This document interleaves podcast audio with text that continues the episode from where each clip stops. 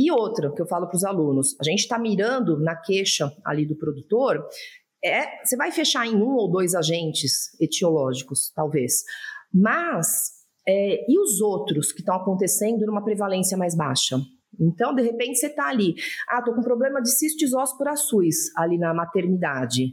Ah, você vai me falar que não tem Clostridium perfringens, que não tem uma E. coli toxigênica, que não tem mais nada, um rotavírus acontecendo lá? Não é exclusivo, não, é, não é exclusivo o problema. Né? Então, assim, você tem o que está pior de repente. Aí você resolve o cistisóspora com o tratamento correto. Legal. De repente explode uma outra diarreia lá, de repente agora é Clostridium. Não é mais o cistisóspora. Você resolveu o cistisóspora. Mas agora você vai precisar do antibiótico para o Clostridium.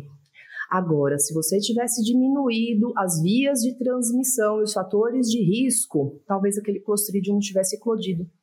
Você controla o cistisóspora, faz a, os tratamentos das vias de transmissão para quebrar qualquer transmissão, seja de E. coli, de Clostridium, de rotavírus, de cistisóspora, e aí você diminui a chance de aparecer alguma outra coisa.